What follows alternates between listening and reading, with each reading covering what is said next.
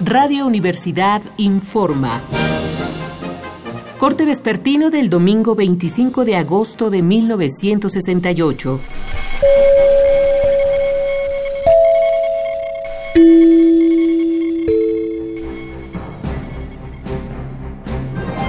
Estimados radioescuchas, acaba de terminar una asamblea del Consejo Nacional de Huelga. Las declaraciones y acuerdos fueron los siguientes. En primer lugar, se informó que en las conversaciones con el gobierno participará una comisión de 10 o 20 estudiantes, asesorada por una comisión de maestros.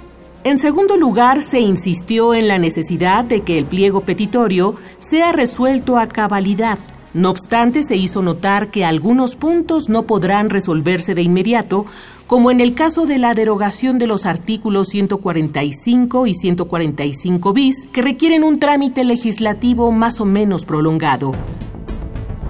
Por último, miembros del CNH comunicaron que mañana por la mañana se reanudará el contacto vía telefónica con los representantes de gobernación. Esto con el propósito de precisar el modo en que se llevará a cabo el diálogo público. Para concluir, la Central Nacional de Estudiantes Democráticos declaró que de no resolverse las demandas estudiantiles antes del 2 de septiembre, no iniciarán el año académico 1968-1969 los alumnos de ciclos medio y superior de 18 estados del país. Seguiremos informando, siga pendiente de los reportes de Radio Universidad.